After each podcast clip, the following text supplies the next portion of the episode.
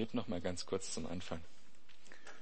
Jesus, ich brauche dich jetzt, dass du durch mich sprichst, dass ich auch den ganzen Wahnsinn des Tages vergessen kann, Herr. Und bitte dich, dass du alles, was so in meinen Gedanken rumschwirrt, aus dem Weg nimmst und dass du sowohl den Mund, der spricht, als auch das Ohr, das hört, segnest. Amen. So, also, heute kommt's nochmal dicke, bevor wir in die Pause gehen. Das Thema heute ist Berufung und äh, Berufung ist so ein bisschen ein Thema der Gemeinde, was sich äh, durchzieht. Am Sonntag, wenn ihr da wart, habt ihr darüber gehört, was, was es heißt, Christ zu sein, dass es eine Berufung ist für jeden Tag. Und heute geht es um die Berufung in den Dienst. Das ist etwas mehr Spezielleres als das für die Berufung für den jeden Tag aber sollte sich auch jeden Tag auswirken natürlich. Ähm, der Begriff Berufung ist ziemlich schwergewichtig, ist klar. Ne? Also ich weiß nicht, wer von euch sich mit dem Thema schon beschäftigt hast. Ich weiß nicht, ob du schon mal überlegt hast, was ist meine Berufung? Ähm, wozu beruft mich Gott? Das ist so ein Thema, wo man denkt, ähm, ja, wenn ich da jetzt zu irgendwas Ja sage, dann habe ich nachher irgendwie eine Beinfessel oder sowas ähnliches. So, so ist dieses Gefühl. Oder, ja, ich weiß ja eigentlich, was Gott will, aber schaffe ich das überhaupt? Das kann ich doch gar nicht. Das ist übrigens die Reaktion, was die meisten Menschen in der Bibel gehabt haben, als sie von Gott berufen wurden. Also, wie soll ich das denn machen, bitteschön? Ich bin noch ein, bin erst ein 14-jähriger Junge, hätte jetzt Daniel sagen und hat Daniel gesagt. Oder, ähm, ja, was weiß ich. Also alle fühlen sich irgendwie unwürdig, wenn sie berufen werden von Gott und das auch zu Recht. Ne? So, und was kann man noch so denken? Was, wie geht's euch damit, wenn ihr den Begriff Berufung alleine hört?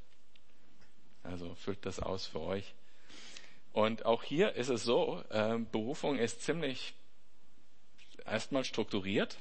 Äh, es fängt ja an, wenn man, das ist der Vorteil, wenn man so schnell durch die Bibel geht, wie wir jetzt mittwochs, dann kann man mal so diesen Überblick sehen. Also es fängt ja eigentlich damit an, dass Jesus äh, Leute beruft, also Leute zu sich holt, die ihm zuhören können. Dann, dass er, also er ruft uns in sein Reich erstmal, ne? das ist ja das allererste, was er getan hat. Und dann lehrt er uns. Dann kommt die Bergpredigt, das haben wir dann gemacht. Dann zeigt er uns, wie sieht das Reich Gottes aus? Was ist eigentlich das Leben im Reich Gottes? Was bedeutet das? Dann als nächstes, damit haben wir uns jetzt zuletzt zwei Kapitel lang beschäftigt, zeigt er ihnen die Kraft des Reiches Gottes, indem er selber sie ausübt, indem er heilt, indem er Dämonen austreibt, indem er den Sturm stillt, indem er ein totes Mädchen aufweckt. Und zu guter Letzt und allerwichtigste, indem er Sünden vergibt. Und dann zuletzt haben wir beendet letzten Mittwoch äh, das letzte Kapitel mit dem Auftrag, als Jesus sah, dass es so viele verlorene Menschen gibt, hat er Mitleid, äh, besonders mit dem Volk Israel in dem Fall, und sagte, betet, dass Erntehelfer in die Ernte gehen. Und da fangen wir jetzt an. Also, wir haben jetzt die ersten sozusagen vier Schritte, habe ich mir ja aufgeschrieben, der Berufung schon hinter uns. Wir haben also erstmal, sind wir gerufen von Jesus in sein Reich. Wir haben gelernt, wie das Reich Gottes aussieht. Wir haben die Kraft erfahren des Reichs Gottes. Und wir haben den Auftrag bekommen, für den Dienst zu beten. Das heißt, noch nicht notwendigerweise, dass wir ihn tun sollen. Das sind zwei ganz verschiedene Sachen. Und dann geht es jetzt in diesem Kapitel 10 von Matthäus Evangelium weiter, nämlich damit, dass er ihnen zuerst die Kraft und die Vollmacht gibt und dann sie sendet. Das ist das, was wir oft unter dem Begriff Berufung verstehen, die Sendung. Aber Berufung ist ein ganzer Prozess davor. Dann werden sie gesendet. Und dann der Hauptteil des Kapitels 10, was wir jetzt äh, lesen werden, ist die Erklärung, wie sieht das denn so aus, wenn ihr den Dienst macht? Also die konkreten Umstände, wovon, äh, worauf müsst ihr achten, was genau sollt ihr tun und so weiter.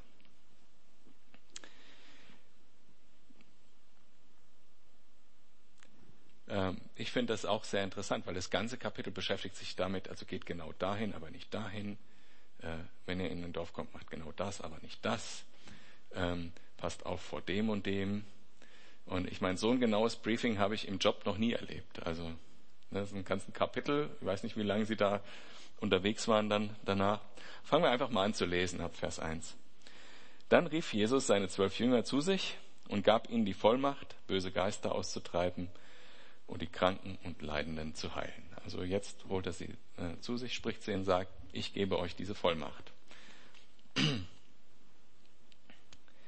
Die, Name, die Namen der zwölf Apostel sind Simon, auch Petrus genannt, an erster Stelle, und sein Bruder Andreas, Jakobus, der Sohn des Zebedeus, und sein Bruder Johannes, Philippus und Bartholomäus, Thomas und Matthäus, der Zolleinnehmer, Jakobus, der Sohn des Alpheus, und Thaddäus, Simon, der Zelot, und Judas Iskariot, der Jesus verriet.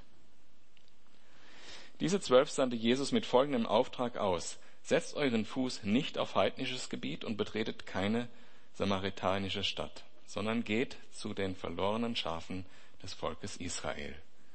Geht und verkündet, das Himmelreich ist nahe.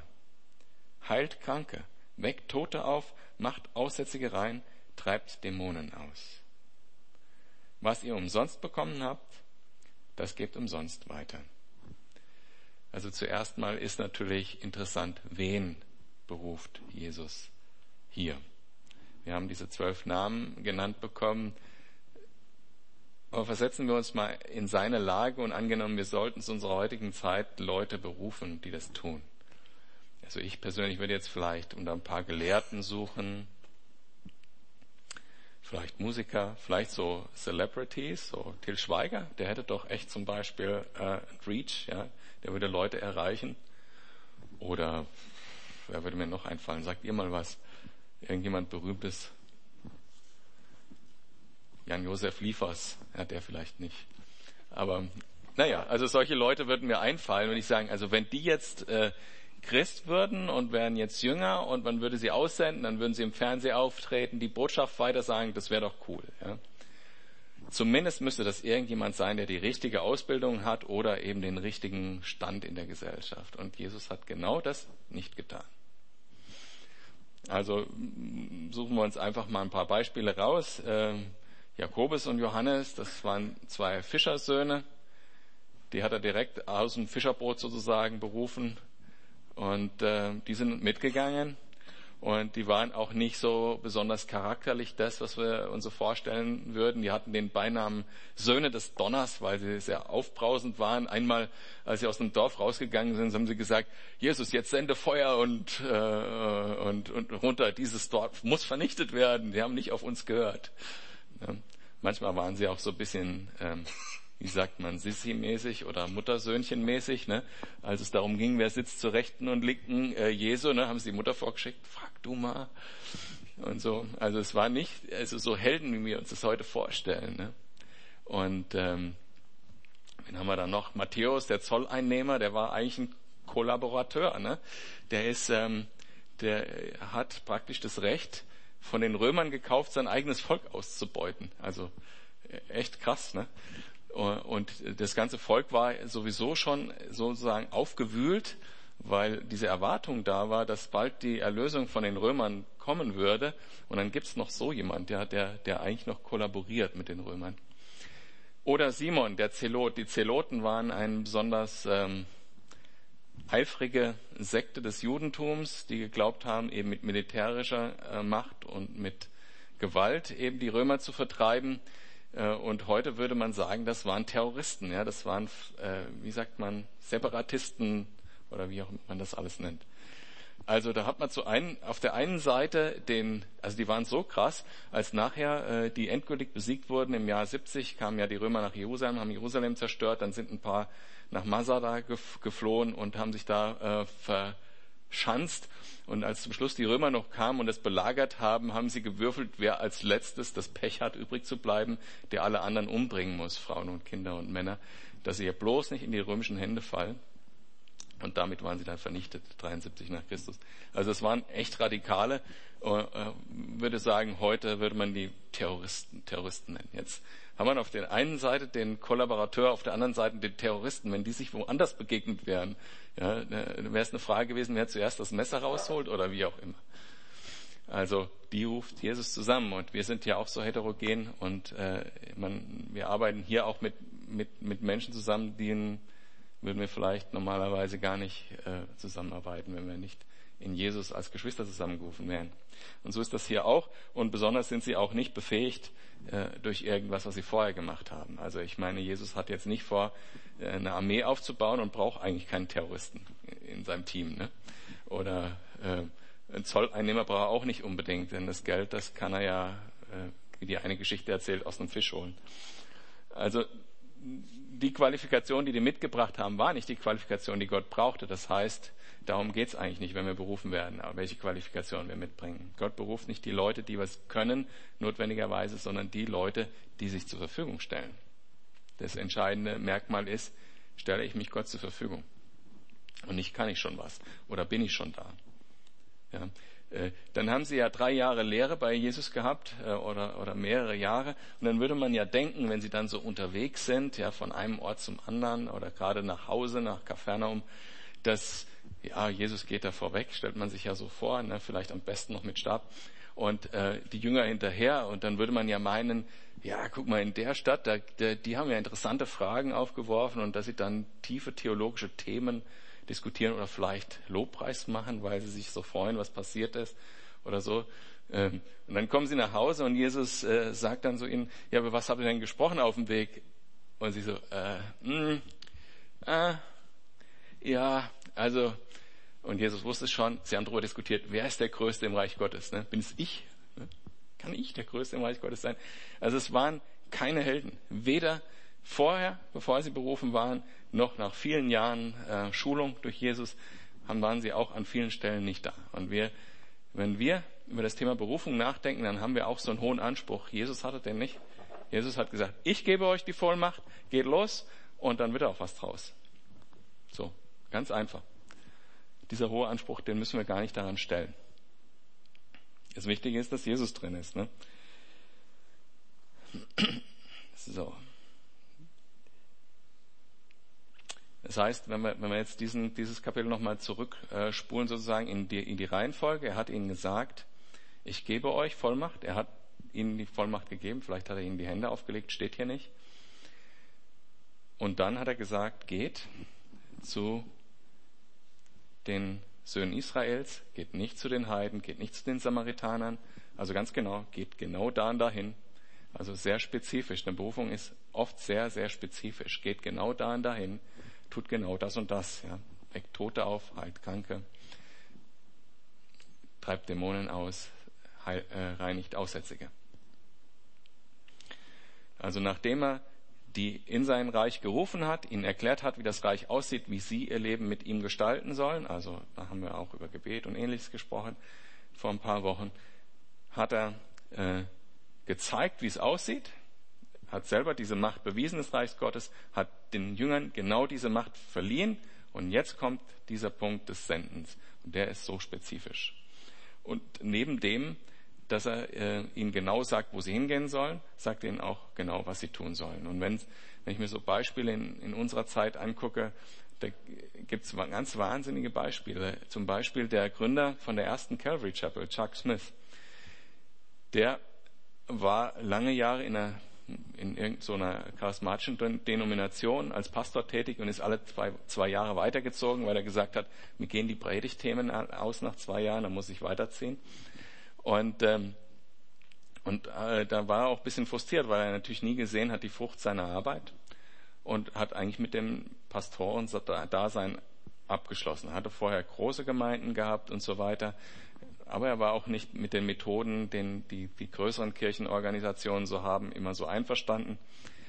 Und eigentlich wollte er dann äh, Verkäufer werden, also irgendwie so Klinkenputzer, wie man so schön sagt auf Deutsch. Und dann gab es eine kleine Gemeinde mit elf Omas. Die, haben, die hatten für ihn gebetet und, dann, und hatten den Eindruck, ihn zu fragen, willst du nicht unser Pastor werden? Und da hat Calvary Chapel angefangen ein Jahr später oder zwei Jahre später haben sie pro Monat 500 Hippies im Ozean getauft. Und die Gemeinde ist bis heute so groß, wie sie dann schnell geworden ist. Also sehr spezifisch. Ne? Er, hat, er hat ihnen gesagt, geh mal dahin zu diesem kleinen Örtchen. Und dann hat er der Frau von Chuck Smith aufs Herz gelegt, betet mal für die Hippies. Dann stand einer vor der Tür Dann hat Gott gesagt, lad den ein. Dann hatten sie Hippie-Kommune im Haus für ein paar äh, Monate. Und immer so Schritt für Schritt hat Gott dann dazu berufen. Wenn Gott dem Mann vorher gesagt hätte, das alles wird passieren, weiß ich nicht, ob er es gemacht hätte. Ja, keine Ahnung, wahrscheinlich schon. Wenn ich mich in seine Lage versetze, ich hätte es wahrscheinlich nicht gemacht. Jesus äh, gibt hier ganz spezifische Anweisungen für diesen einen, für diese eine Phase, die sie da tun sollen. Aber, und das geht darüber hinaus, er sagt auch, was noch alles passieren wird. Also wir werden jetzt in den folgenden Abschnitten darüber lesen, welchen Lebensstil müsst ihr haben, um diese Berufung zu leben. Also das ist erst ein Thema, der Lebensstil. Welche Umstände werden euch begegnen und wie müsst ihr diesen Umständen begegnen? Und dabei erfahren wir nicht nur, was da konkret passiert mit den Jüngern, sondern die Rede, die hat etwas wie viele Alttestament, äh, viele Passagen im Alten Testament prophetisches, wo äh, die, der Zeitrahmen immer mal wieder gewechselt wird. Also Jesus gibt konkrete Anweisungen für den Dienst und plötzlich wechselt er in ähm, Endzeitthemen oder in nahzeitlich, also Gemeinde, die erfüllt werden, äh, so in der Apostelgeschichte und so weiter. Und da will ich euch gleich darauf aufmerksam machen, wenn es soweit ist. Aber zuerst dieser Abschnitt, der sich mit dem Thema Lebensstil beschäftigt, äh, des Berufenen.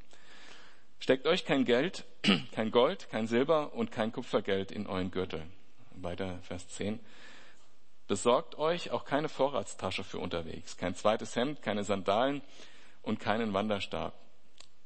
Also das heißt, er sagt ihnen, travel light, wie man auf Englisch sagt, ne, seid bereit, hier äh, Tag für Tag weiterzuziehen, belastet euch mit nichts anderem, das braucht ihr für diesen Dienst, ihr müsst von Ort zu Ort ziehen, packt euch keine großen Sachen ein, braucht ihr auch nicht, denn ähm, denn wer arbeitet, hat ein Anrecht auf seinen Lebensunterhalt. Wenn ihr in eine Stadt oder ein Dorf kommt, dann sucht jemand, der es wert ist, euch aufzunehmen. Bleibt bei ihm, bis ihr jenen Ort wieder verlasst. Wenn ihr das Haus betretet, grüßt die Bewohner und wünscht ihnen Frieden. Sie sind es wert, so sind sie es wert, so soll der Frieden, den ihr bringt, bei ihnen einziehen. Sind sie es jedoch nicht wert, so soll euer Frieden zu euch zurückkehren. Also zum einen finde ich diesen Gedanken interessant, die Jünger, die segnen diese Haushalte, wo sie einziehen, die bringen den Frieden Jesu mit. Das ist oft auch mein Erleben gewesen, auch wenn ich das gar nicht selber so gespürt habe, dass ich jetzt besonderen inneren Frieden hätte. Also, ähm, dass oft ich Frieden für andere Leute bedeutet habe, einfach so. Ne? Einfach weil Jesus da äh, durch den Heiligen Geist in mir wirkt, ohne dass es mir bewusst war. Und äh, das, das sollten wir aber zumindest intellektuell wissen. Der Heilige Geist ist immer da, wo du bist, weil er wohnt ja in dir. Und überall, wo du hingehst, bringst du den Frieden Gottes mit. Das ist ein Segen für die Menschen, mit denen wir zu tun haben auch wenn sie das nicht wissen oder zu schätzen wissen. Und darüber redet Jesus ja hier auch. Es gibt Leute, die wissen das zu schätzen, die werden diesen Segen annehmen, also in dem Fall jetzt Jesus annehmen, das Reich Gottes annehmen, mit auf den Weg gehen. Und es wird Leuten geben, die sind es nicht wert, dann nimm deinen Frieden wieder mit, wenn du gehst. Ja, das ist so ein bisschen dieser Ausdruck, wie er später noch mal kommt mit den Sandalen abschütteln. Dann lass es auch ganz hinter dir. Und dazu gehört, da komme ich eh nicht nachher drauf ein. Ja. Ähm,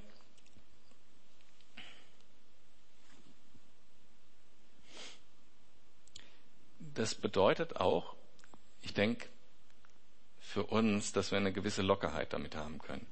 Also mir geht es oft so, ich denke dann, ich habe jetzt die einzige Chance, mit diesen Menschen über Jesus zu reden. Jetzt aber los. Ne? Und äh, dann finde ich vielleicht kein Ende oder so, wenn, wenn es sein müsste. Und eigentlich müssen wir aber komplett entspannt sein, was das angeht. Ja, sondern sagen, okay, wenn der da jetzt nicht bereit ist, nehme ich den Frieden wieder mit. So hat Jesus das gesagt. Aber jetzt geht Jesus ja auch darauf ein, wie sollen sie denn leben? Also nehmt kein Geld mit, äh, zieht bei anderen Leuten ein und geht nicht ins Hotel und so. Das sind ja alles Lebensstilfragen sozusagen, die auch einen Einfluss haben. Ne? Also bei anderen Leuten zu wohnen ist anstrengend. Ja, ich erinnere mich an die Zeiten, wo ich bei meinen Schwiegereltern gewohnt habe. Das war anstrengend. Und äh, ja, also Und der Lebensstil, aber den fordert Jesus. Ja. Und ist auch persönlich jetzt zum Beispiel, dass ich diesen Mittwochabend hier machen kann, ist für mich eine Frage, dass ich meinen Lebensstil darauf anpasse. Das heißt für mich ganz konkret ein paar Sachen. Ja. Ähm, dass ich jeden Abend früh ins Bett gehen muss und verschiedene andere Sachen noch, die, die also tatsächlich eine echte Lebensstilveränderung für mich bedeutet haben, als ich das hier angefangen habe, weil das anders nicht geht. Und Gott hat mir totale Freude daran geschenkt. Das hört sich jetzt so ein bisschen an wie Asket oder so. Ich habe totale Freude daran. Und, und Gott segnet mich darin und gibt mir Kraft darin. Das kann auch total extrem sein. Ja, manche Leute gehen, was weiß ich, in Urwald äh, nach, nach Südamerika in, in, zu einem eingeborenen Volk und müssen eine komplett neue Kultur und Sprache lernen und müssen ihr komplettes Leben praktisch auf den Kopf stellen.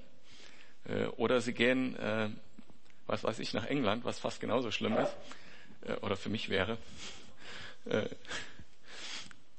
ähm, für andere Leute bedeutet das nur, dass sie immer frischen Kaffee zu Hause haben, damit der Nachbar kommen kann und sie eine Stunde in Ruhe reden können. Also ich will einfach mal so eine Bandbreite aufzeigen. Das heißt jedenfalls, dass mein Lebensstil darauf ausgerichtet ist, was Jesus mit meinem Leben machen will. Und das heißt auch, dass man bestimmte Sachen äh, tun muss, die man sonst nicht tun würde, oder bestimmte Sachen lassen muss, die man äh, sonst gerne machen würde. Also zum Beispiel so ausgiebig Filme gucken tue ich jetzt auch seit Monaten nicht mehr.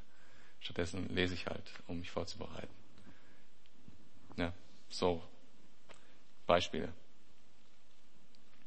Und so, so war das in dem Fall auch. Also es gab konkrete Anweisungen für diesen Dienst. Das heißt nicht notwendigerweise, dass man eben als Christ oder als jemand, der Gott dient, kein Geld haben soll. Also ich glaube, das steht so nicht hier. Es gibt verschiedene Berufungen äh, mit verschiedenen Lebensstilen, die, die man haben kann. Und das war jetzt ein konkretes Beispiel. Oder dass man immer, wenn man wandern geht, keinen Stock dabei haben soll. Jetzt wäre so ganz extrem ausgelegt. Ne? Also so wörtlich würde ich das nicht sehen. Aber Berufung heißt, dass man seinen Lebensstil bereit ist, seinen Lebensstil darauf anzupassen.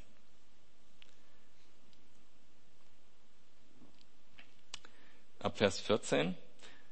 Wenn man euch nicht aufnimmt und nicht eure Botschaft anhören will, dann verlasst jenes Haus oder jene Stadt und schüttelt den Staub von euren Füßen. Ich sage euch, Sodom und Gomorra wird es am Tag des Gerichts noch erträglicher ergehen als im Vergleich einer zu einer solchen Stadt.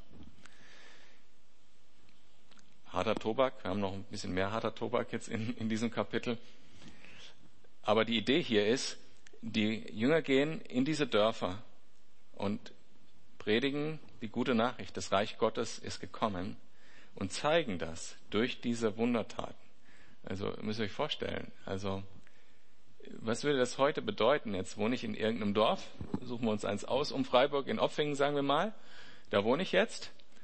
Und ich weiß, meine Nachbarn, da weiß ich, wer welche Krankheit hat. Der hat Krebs, der hat ein behindertes Kind, was weiß ich, was ich alles weiß.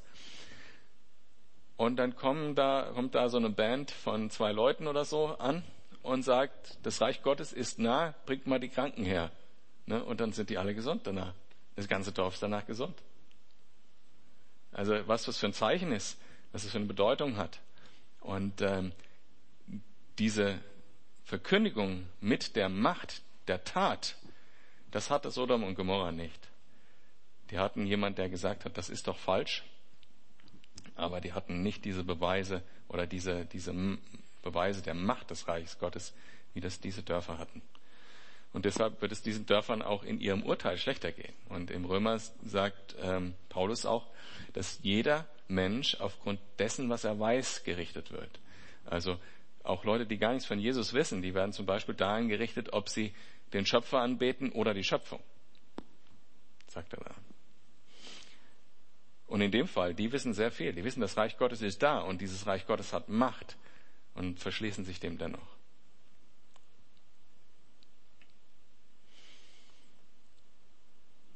Dann das ganze Thema mit dem Abschütteln der Sandalen. Ist mir persönlich auch schon oft so gegangen. Ich versuche mich sozusagen dem Menschen irgendwie anzunähern, mit dem ich rede.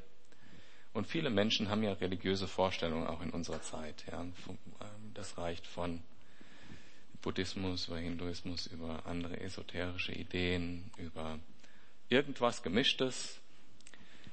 und dann versucht man sich den Leuten anzunähern und das ist prinzipiell nichts Schlechtes, weil wenn die Leute überhaupt eine Idee haben, dass es Gott gibt und überhaupt eine Vorstellung haben, dass sie eigentlich mit Gott äh, Gemeinschaft haben wollen, dann ist das ja was Gutes. Und dann möchte man sich irgendwie annähern und nicht dagegen reden. Andererseits kann es passieren, dass wenn man dann gesprochen hat über den Glauben, dass man dieses Gespräch verlässt und den Eindruck hat, irgendwie habe ich den Punkt nicht klar genug gemacht. Irgendwie glaubt die andere Person, aufgrund dessen, was ich gesagt habe, ist ja alles okay. Und das ist das Schlimmste, was passieren kann, finde ich. Weil letztendlich, man sagt ihnen das Evangelium, und das Evangelium ist die Entscheidung zwischen das gerechte Gericht von Gott empfangen oder die Gnade von Gott empfangen. Das ist etwas, was wir später noch lesen, das ist ein Schwert. Das trennt mittendurch. Wenn ich jemanden das Evangelium sage und praktisch er mit dem Gefühl weggeht, aber ist ja trotzdem okay, dass ich es nicht genauso glaube, dann habe ich ihm eigentlich einerseits das Evangelium gesagt und er weiß, er hat Verantwortung mit dem Evangelium und andererseits habe ich ihm nicht klar gemacht, äh, dass er diese Entscheidung so treffen muss und ich habe ihm eigentlich zur Verdammnis das Evangelium gepredigt. Verstehe, wo ich hin will? Die Person geht weg und sagt, ist ja egal und wird vielleicht nie gerettet, kann passieren, ja. Es ist besser, man geht weg und sagt, so wie du glaubst, bist du nicht gerettet. Und das, dieser Punkt ist klar. Und deshalb sollen die äh, Jünger hingehen und ihre Sandalen, Sandalen abschütteln und sagen, damit habe ich nichts zu tun. Das ist ein Zeichen, das haben die Juden damals gemacht, wenn sie im Ausland unterwegs waren, wenn sie bei den Nichtjuden unterwegs waren. Die Nichtjuden galten als, als geistlich äh, unrein sozusagen. Wenn sie dann von dem nichtjüdischen Territorium aufs jüdische Territorium kamen, über die Grenze gingen, haben sie ihre Latschen ausgezogen und den Staub von den, von den Sohlen abgemacht, um bloß keinen äh, heidnischen Dreck mitzubringen.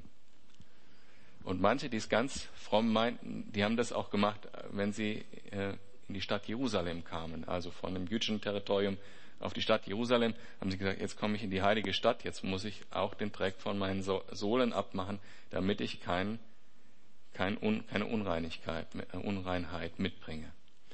Diese Aussage heißt, ich gehe jetzt hier weg, ihr lebt in Sünde, das ist falsch, was ihr macht, und ihr müsst das hören auch wenn es unbequem ist. Die andere Bedeutung, glaube ich, die das auch hat, ist, wir können auch getrost gehen mit diesem Punkt, an diesem Punkt aus dem Gespräch rausgehen, zu sagen, ich glaube, was mein Gott mir sagt, ich kenne meinen Gott, ich weiß, dass er Gnade für dich hat, aber das, wenn du nicht bereit bist, das anzunehmen, dann bist du noch auf der falschen Seite. Das Gespräch kann man verlassen und es komplett hinter sich lassen. Vielleicht noch dafür beten. Es ist auch so eine Art Schuh abklopfen, ne? Weil vielleicht habe ich die Samen, die Samen gestreut oder auch nur den Acker aufgelockert, wie das äh, die Bibel nennt, und ein anderer kommt und betreibt das weiter. Das war jetzt meine Aufgabe, in diesem Moment dieses Gespräch zu führen.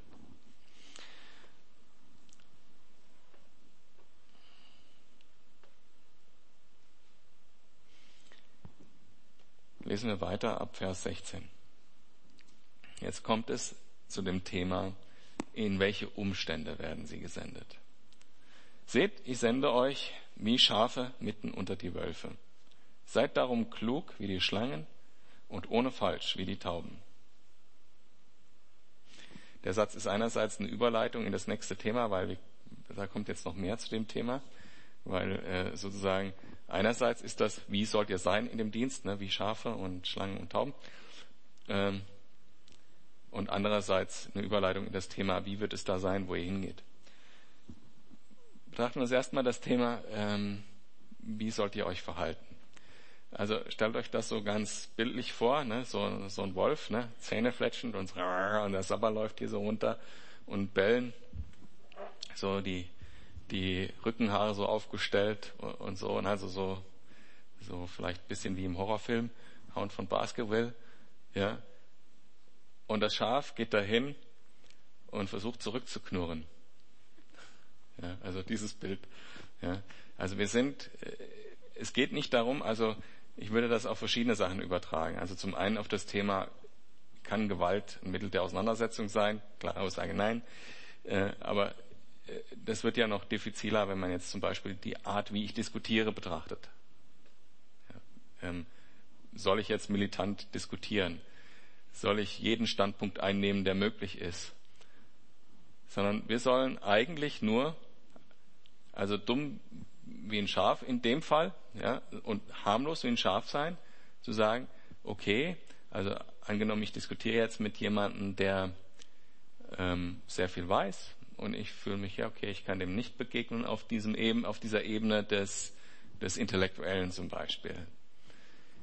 Dann kann ich sagen, okay, also du hast da viel mehr drauf als ich, aber ich weiß eins, Jesus ist für dich gestorben. Ganz unschuldig und einfach und harmlos, wie ein Schaf. So ist es mir gegangen, als ich Christ geworden bin. Ich habe meine tollen Theorien präsentiert und mein Gegenüber sagte, glaubst du jetzt, dass Jesus Gottes Sohn war? Völlig aus dem Kontext genommen. Und ich so, und in dem Moment hat der Heilige Geist zu mir gesprochen und ich, wusste, es ist eine Entscheidung, die ich treffen muss, mit oder gegen, gegen Gott. Das andere, ähm, schlau wie die Schlangen und ohne falsch wie die Tauben. Also ich denke, das hat auch wieder mit dem Thema Lebensstil zu tun.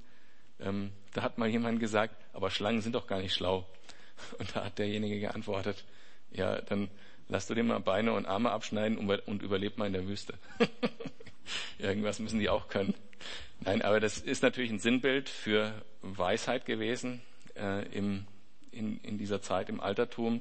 Ihr wisst, dass auch ähm, heute noch an dem Symbol für Ärzte diese, dieser Stab mit der Schlange drumherum ist, äh, aus, dem, aus der Geschichte mit Mose, ist ein Symbol für Weisheit gewesen. Also man soll schon weise sein, wenn man Menschen begegnet, auch wenn man Wölfen begegnet, nicht militant, aber weise sein. Und ehrlich.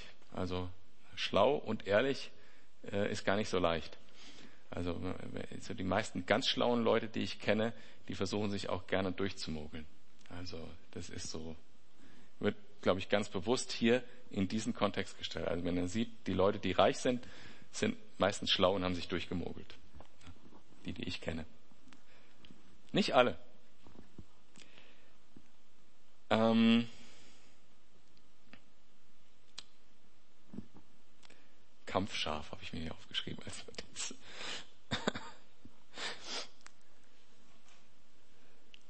Also, jetzt kommen wir in diesen Text äh, der Umstände und erleben auch diese Dynamik wie bei den Propheten im Alten Testament, wo, ähm, wo diese Zeitbezüge wechseln. Mal ist es bezogen auf den konkreten Dienst der Jünger da in den Ortschaften, dann ist es bezogen auf den Anfang der Gemeinde und plötzlich wechselt der Bezugsrahmen auf die Endzeit. Und lasst uns da mal drauf hören, wie ihr das hört. Ähm, nehmt euch in Acht vor den Menschen. Sie werden euch in ihren Synagogen vor Gericht stellen und auspeitschen. Man wird euch um meinetwillen vor Machthaber und Könige führen. Und ihr sollt vor ihnen und vor allen Völkern meine Zeugen sein. Da merken wir schon direkt, äh, vielleicht wenn ihr vor vielen Wochen beim Philipperbrief hier wart, zum Beispiel, dort ist das erfüllt worden. Paulus hat vor Caesar Zeugnis abgelegt, Caesar Nero. Er hat vor den Adligen in Rom Zeugnis abgelegt und hat ihnen vom Evangelium erzählt. Ähm, und vor verschiedenen anderen Machthabern in der damaligen Zeit auch. Das ist damals äh, nicht erfüllt worden, als die dort in den Dörfern äh, unterwegs waren, sondern am Anfang der Gemeinde. Interessant finde ich in dem Zusammenhang auch, dass ähm, bei dem einleitenden Satz in Vers 1 die Jünger Apostel genannt werden. Das ist auch ein Bezug eigentlich auf diese Zeit. Auch wenn Apostel eigentlich nur heißt, der gesendet, der Nachrichtenüberbringer, würde man sagen.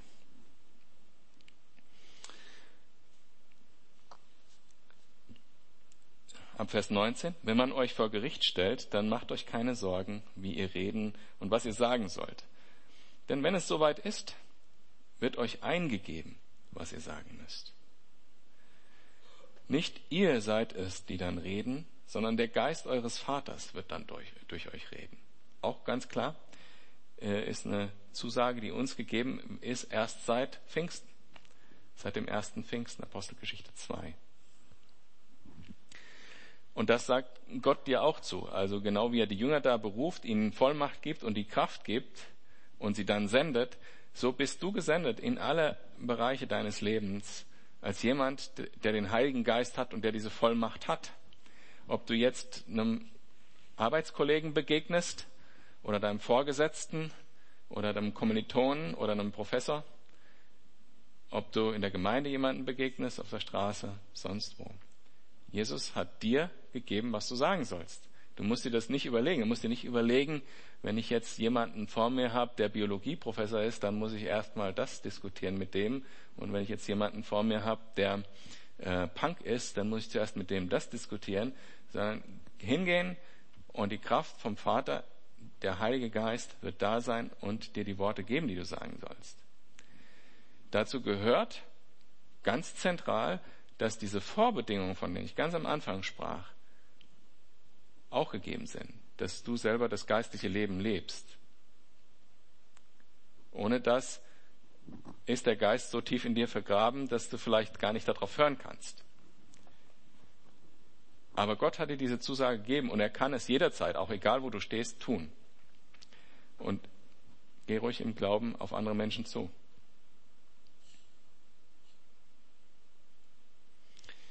Und das Thema was jetzt eigentlich behandelt wird, ist ja Sorgen, die wir uns machen bezüglich dessen. Später sagt er auch, ähm, macht euch keine Sorgen. Wir machen uns oft die Sorgen, wissen wir denn, was wir sagen müssen? Bin ich genug bibelfest oder habe ich Antworten auf die ganzen apologetischen Fragen? Das sind nicht die Fragen, die wir uns stellen sollen. Diese Sorgen sollen wir uns nicht machen, sondern wir sollen einfach gehen. ab Vers 21, Menschen werden ihre nächsten Angehörigen dem Henker ausliefern, der Bruder dem Bruder und der Vater sein Kind. Und auch Kinder werden sich gegen ihre Eltern stellen und sie töten lassen. Um meines Namens willen werdet ihr von allen Menschen gehasst werden. Wer aber bis ans Ende standhaft bleibt, wird gerettet. Wenn man euch in der einen Stadt verfolgt, dann flieht in eine andere. Ich sage euch, noch bevor er mit den Städten Israels zu Ende sei, wird der Menschensohn kommen. Also dieses ganze Ausmaß dieser Bosheit, die hier auch geschildert ist, dass sogar Eltern ihre Kinder umbringen lassen und sich Kinder gegen ihre Eltern wenden und so, das erleben wir in unserer Gesellschaft nicht, aber es ist ganz klar auch in der Bibel, wenn man die Offenbarung liest, wird eine Zeit kommen, wo das passiert. Und ähm, es gab auch immer zwischendurch noch, jetzt seit Jesu Zeiten, Phasen in unserer europäischen Geschichte oder anderswo, wo das passiert ist.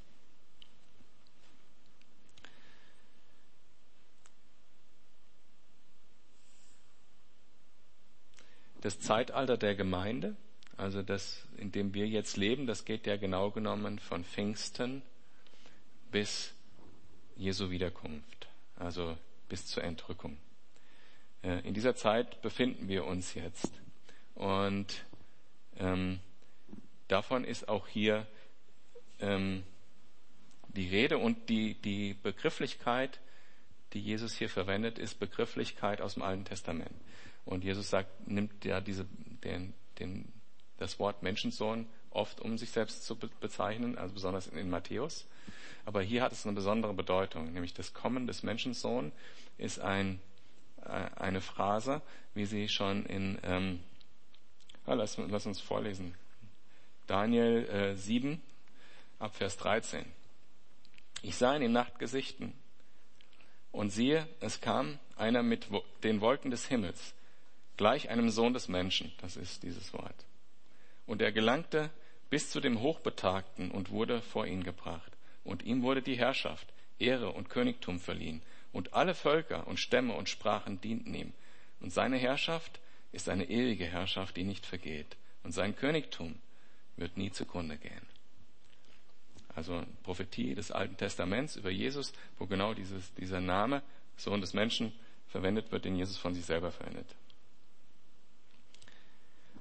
Und die Aussage, dass sie mit den Dörfern äh, Israels nicht fertig sind, äh, bis Jesus, der Menschensohn, wiederkommt, äh, hat eben diese Bedeutung, dass in der Zeit der Gemeinde, also äh, unserer Zeit von Pfingsten bis zur Wiederkunft Jesu, Israel nicht Buße tun wird.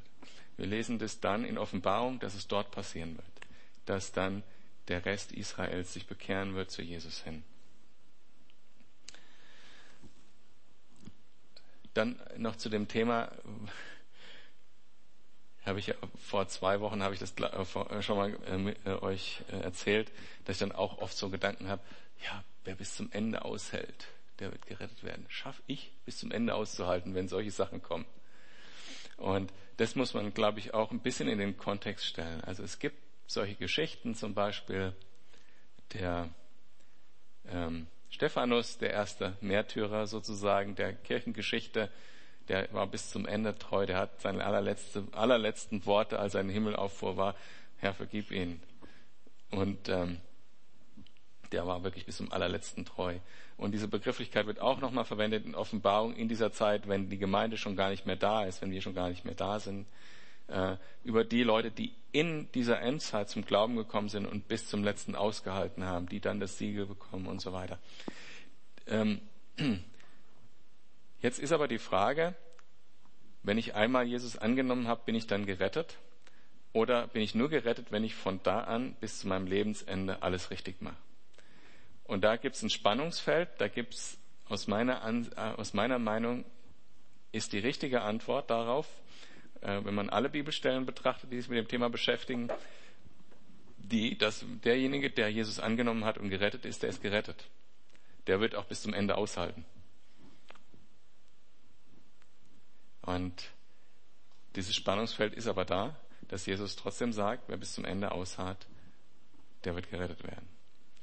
Ich glaube, ich, würde, ich will es für mich persönlich nicht vernachlässigen. Also ich glaube, dass die Frage des, wie man seinen Lebensweg beendet, wichtiger ist, als wie man seinen Weg mit Jesus beginnt.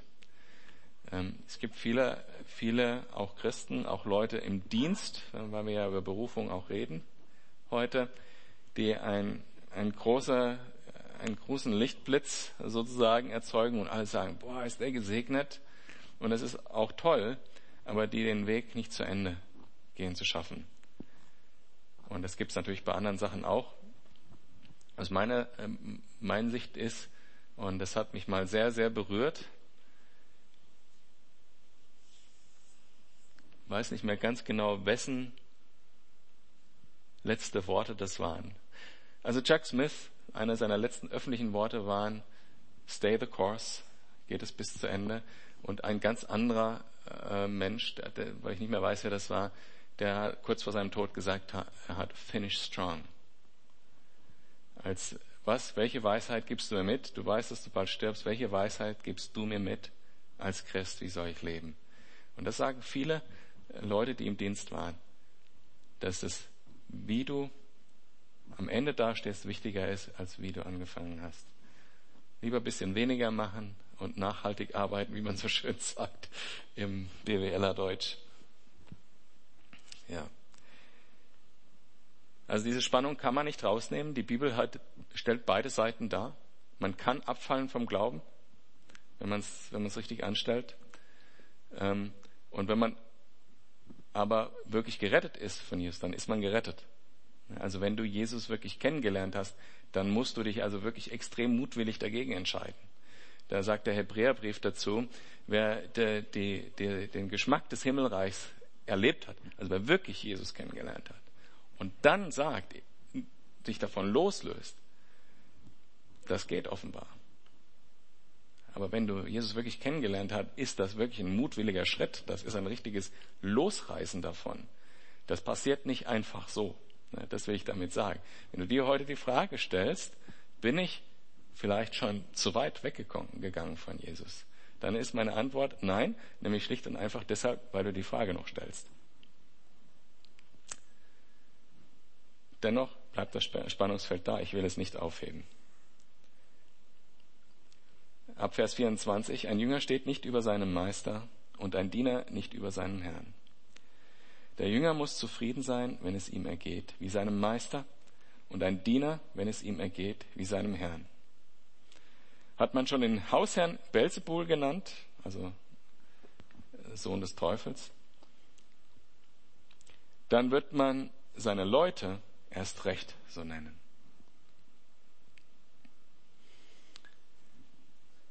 Spricht für sich selber. Das gefällt uns nur nicht. Ähm, also Schafe vor Wölfe und ähm, ja, hier äh, Söhne des Teufels genannt zu werden. Und es gibt heute in unserer Gesellschaft Tendenzen, dass das passiert. Ja? So Aussagen wie äh, das Christentum hat unsere gesellschaftliche, kulturelle Entwicklung tausend Jahre zurückgehalten oder solche Sachen, die man lesen kann. Äh, oder implizit auch bei Aussagen wie, ja, die Muslime sind noch in ihrem Mittelalter, die müssen erst noch lernen, ihren Glauben nicht so ernst zu nehmen. Ja. Äh, mit, mit, solchen Aussagen wird ja eigentlich genau das diffamiert, was wir gerade äh, lesen. Das Leben mit Jesus ist eine Entscheidung, die ist 100 Prozent und gar nicht. Und das wird Anstoß erregen. Und damit müssen wir leben. Dazu müssen wir bereit sein. Und ähm, andererseits sagt Jesus aber auch als nächstes, fürchtet euch nicht vor den Menschen. Denn, also nicht einfach so, aus eigener Kraft, fürchtet euch nicht. Ne? Warum sollen wir uns nicht fürchten? Denn nichts, was verborgen ist, bleibt verborgen. Alles wird offenbar werden. Und nichts, was geheim ist, bleibt geheim. Alles wird bekannt gemacht werden. Was ich im Dunkeln sage, das sagt am hellen Tag weiter. Und was ich euch ins Ohr geflüstert, was, und was euch ins Ohr geflüstert wird, das verkündet in aller Öffentlichkeit. Fürchtet euch nicht vor denen, die den Leib töten können. Die Seele können sie nicht töten. Fürchtet euch, fürchtet vielmehr den, der Leib und Seele dem Verderben in der Hölle preisgeben kann. Denkt doch einmal an die Spatzen. Zwei von ihnen kosten nicht mehr als einen Groschen. Und doch fällt kein einziger Spatz auf die Erde, ohne dass euer Vater es zulässt. Und bei euch sind es sogar, sind sogar die Haare auf dem Kopf alle gezählt. Seid darum ohne Furcht. Ihr seid mehr wert als eine noch so große Menge Spatzen. Wer sich vor den Menschen zu mir bekennt, zu dem werde auch ich mich vor meinem Vater im Himmel bekennen. Wer mich aber vor den Menschen verleugnet, den werde ich vor meinem Vater im Himmel verleugnen. Ich habe mal folgende Geschichte gehört. Ein Jugendlicher ist zum Glauben gekommen, ganz frisch, und dann geht er zu seinem Pastor hin und sagt, oh Pastor, äh, ich gehe übermorgen auf, auf so ein Jugendcamp und das ist kein christliches Camp und wer weiß, was da alles abgeht und so. Ich mache mir echt Sorgen, sagt der Pastor. Okay, komm, lass uns zusammen beten. Dann betet der Pastor mit dem 13-, 14-Jährigen und der geht auf sein Camp. Nach zwei Wochen treffen die beiden sich wieder und der Pastor fragt, ja und, wie war's? Dann sagt der, sagt der Teenager, super, ist echt gut gelaufen. Ja, erzähl mehr. Ja, es war echt super. Es hat keiner gemerkt, dass ich Christ bin. ähm, ist klar, dass das nicht das ist, äh, wie man leben kann, wenn man Jesus äh, in sein Herz aufgenommen hat und gespürt hat, dass er alles für uns getan hat. Seine Liebe ist so groß, dass er alles für uns getan hat. Auch wenn die Worte teilweise sich hier hart anhören, wir müssen das in den Kontext stellen, dass Jesus bereit war, für diese Worte sich auspeitschen zu lassen, sich anspucken zu lassen, ans Kreuz zu gehen und für dich und für mich zu sterben. Es waren keine leeren Worte, die Jesus da gemacht hat. Und wir sollen deshalb keine Angst haben, weil dieser Tod ist kein Tod, vor dem wir Angst haben müssen. Der Tod des Leibes ist kein Tod für uns. Der ist schon überwunden am Kreuz, weil Jesus ist auferstanden. Der Tod, vor dem wir Angst haben müssen, der der zweite Tod genannt wird, ist der, wenn wir in Abwesenheit Gottes in der Ewigkeit, in die Ewigkeit verbringen müssen. Und Jesus sagt, macht euch keine Sorgen. Der Vater hat euch in, in der Hand. Macht dir keine Sorgen, denn der Vater weiß selbst, wenn ein Spatz zu Boden fällt. Und du bist in seinen Augen so viel wert, so viel mehr wert als ein Spatz, dass er sogar jedes einzelne Haar auf deinem Kopf zählt. Ich finde das immer so toll, wenn Pastoren, die keine Haare haben, über das einen Witz machen. Kann ich leider nicht. Oder zum Glück. Ähm, aber jedes einzelne Haar, so viel wert bist du Gott, dass er auf dieses jedes Detail auf dich aufpasst. Und deshalb brauchen wir keine Angst haben, trotz der Umstände. Die Umstände sind schon manchmal echt zum Abgewöhnen. Aber unser Gott ist groß und er verleiht uns Vollmacht, seinen Dienst zu tun und er passt auf uns auf persönlich. Ich meine, das wird hier gesagt. Gott passt persönlich auf uns auf. Was uns geschieht, ist in Ordnung. Krasse Aussage. Und dann, ich sag mal, stellt euch die Szene vor. Ja, du dein Leben ist zu Ende, irgendwann ist es ja soweit. Und du trittst vor den Vater und äh, Jesus stellt sich neben dich und nimmt vielleicht den Arm um dich und sagt, der gehört zu mir. Das ist eine, eine coole Vorstellung, dass Jesus sagt, der gehört zu mir.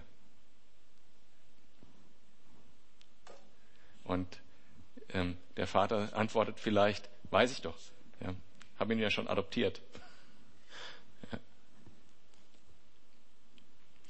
Eine andere Aussage, die wir hier haben, ist, die eigentlich dazu führen kann, dass wir uns ein bisschen entspannen. Das Evangelium ist ja nichts, für das wir kämpfen müssen. Äh, deshalb bin ich kein großer Freund von Apologetik, was ich schon ausgiebig zum Beispiel mit Sam diskutiert habe.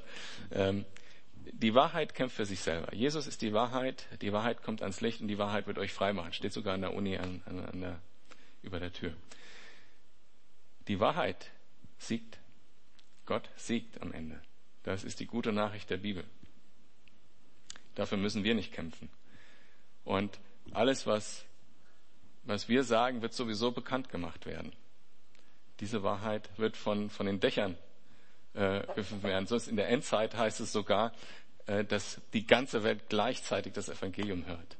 Wie auch immer das geschieht und wie auch immer die Bilder dort zu deuten sind, die, die in dem Text da stehen. Die Wahrheit wird siegen. Das ist nicht unser Kampf. Auch deshalb können wir entspannen und sagen, wir brauchen uns keine Sorgen zu machen. Und wir können freimütig reden, weil Gott hinter uns steht. Und er kennt uns und er liebt uns und hat alles im Griff. ist irgendwie trotzdem der, den Text, wenn man ihn so am Stück liest, so ein paar beunruhigende Passagen enthält.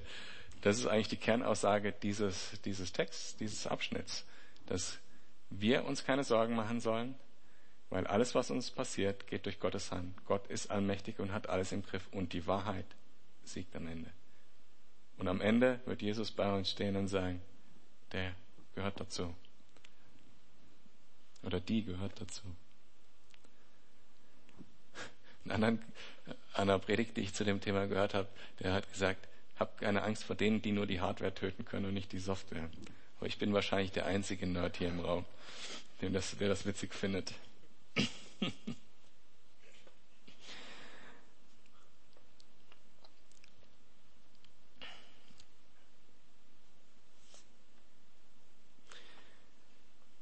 Ab Vers 34. Denkt nicht, ich sei gekommen, um Frieden auf die Erde zu bringen. Ich bin nicht gekommen, um Frieden zu bringen, sondern das Schwert.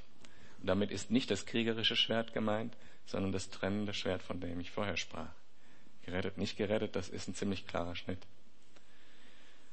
Ich bin gekommen, um den Sohn mit dem Vater zu entzweien, die Tochter mit ihrer Mutter und die Schwiegertochter mit ihrer Schwiegermutter. Die eigenen Angehörigen werden zu Feinden. Wer Vater oder Mutter mehr liebt als mich, der ist es nicht wert, mein Jünger zu sein. Und wer Sohn oder Tochter mehr liebt als mich, ist es nicht wert, mein Jünger zu sein. Wer nicht sein Kreuz auf sich nimmt und mir nachfolgt, ist es nicht wert, mein Jünger zu sein. Wer sein Leben erhalten will, wird es verlieren.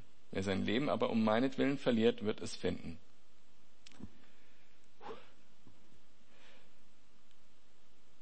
Alles, was wir von Jesus gehört haben, in dem Kapitel zielt in eine Richtung.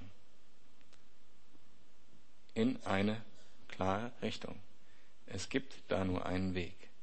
Auch in den vergangenen Kapiteln gab es immer wieder die Aussage, man kann nicht so ein bisschen Jesus, man kann nicht ähm, dem Mammon dienen und Gott.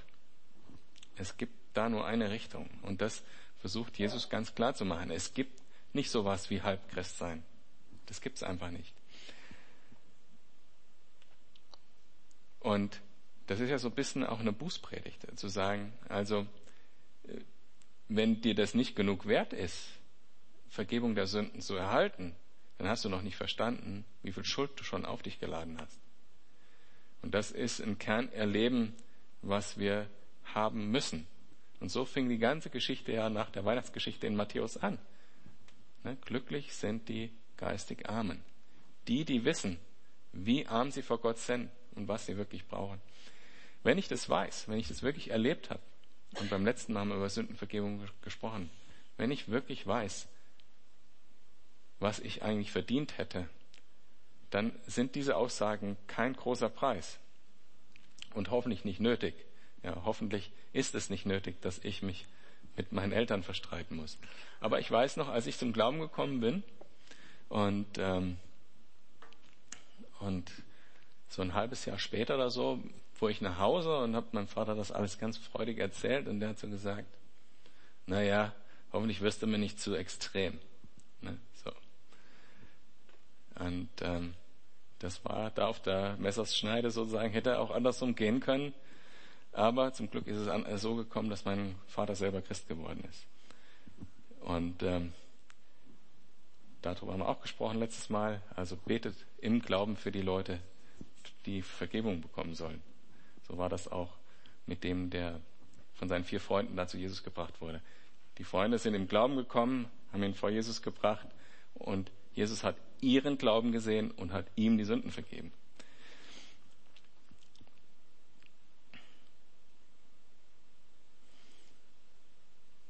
Und auch das Thema, was ich vorher schon mal angesprochen habe. Künstliche Harmonie kann nicht gut sein.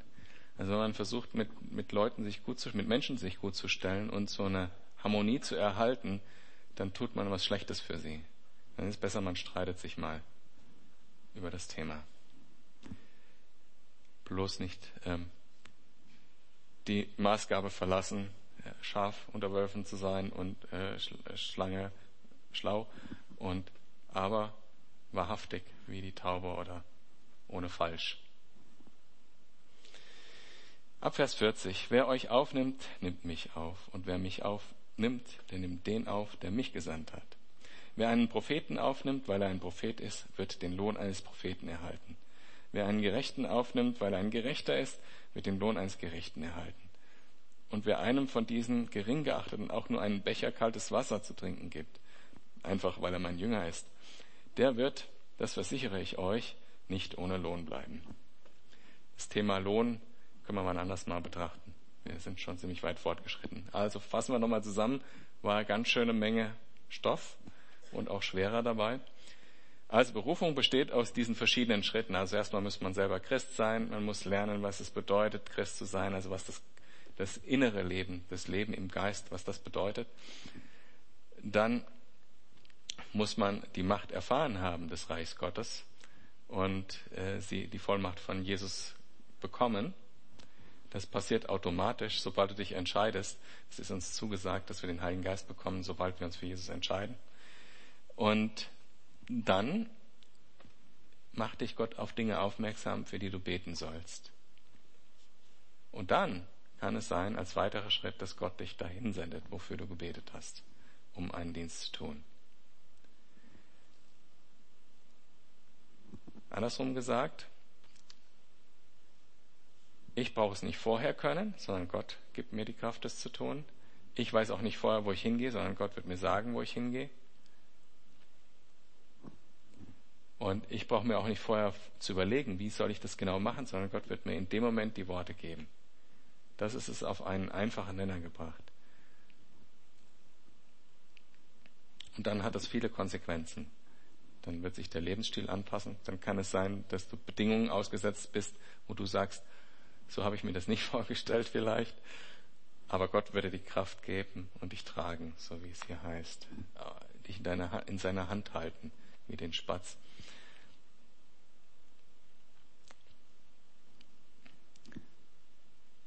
Dabei belasse ich es. Es war schon einiger harter Tobak dabei heute.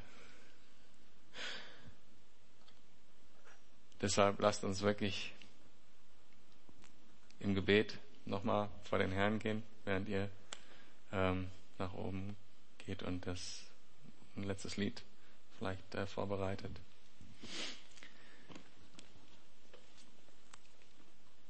Jesus, diese Aussagen, die du da gemacht hast, die sind teilweise überfordernd und teilweise einfach sehr schön. Für die Dinge, die ich verstehe, wo ich sehe, dass du uns das zutraust, Dinge zu tun, wo du uns für würdig erachtest, einfach für dich zu dienen, wo wir wissen, dass wir in deiner Hand sind. Dafür danke ich dir. Und ich bitte dich, dass wir nicht nachlässig werden, sondern verstehen, dass die Berufung in dein Reich eine klare Ausrichtung verlangt. Mental, geistig und auch im Lebensstil. Und ich bitte dich, dass du uns den Einzelheiten in jedem Einzelnen bewusst machst. Das sieht für jeden anders aus. Und ich bitte dich, dass du uns jetzt mit deinem Geist, jeden Einzelnen von uns hier mit deinem Geist erfüllst. Denn wir brauchen dich, um das wirklich mit Leben zu erfüllen, was du gepredigt hast da. Bitte dich, dass du die Hoffnung in uns lebendig machst, dass du wiederkommst und alles gut machen wirst. Dass du dann deinen Arm um uns legst und sagst, dass wir zu dir gehören, dass du zu uns stehst. Ich danke dir dafür. Ich preise dich, dass du den Sieg hast. Und bitte dich, dass du uns jetzt alle in Frieden nach Hause gehen lässt mit den Gedanken, die du uns gegeben hast.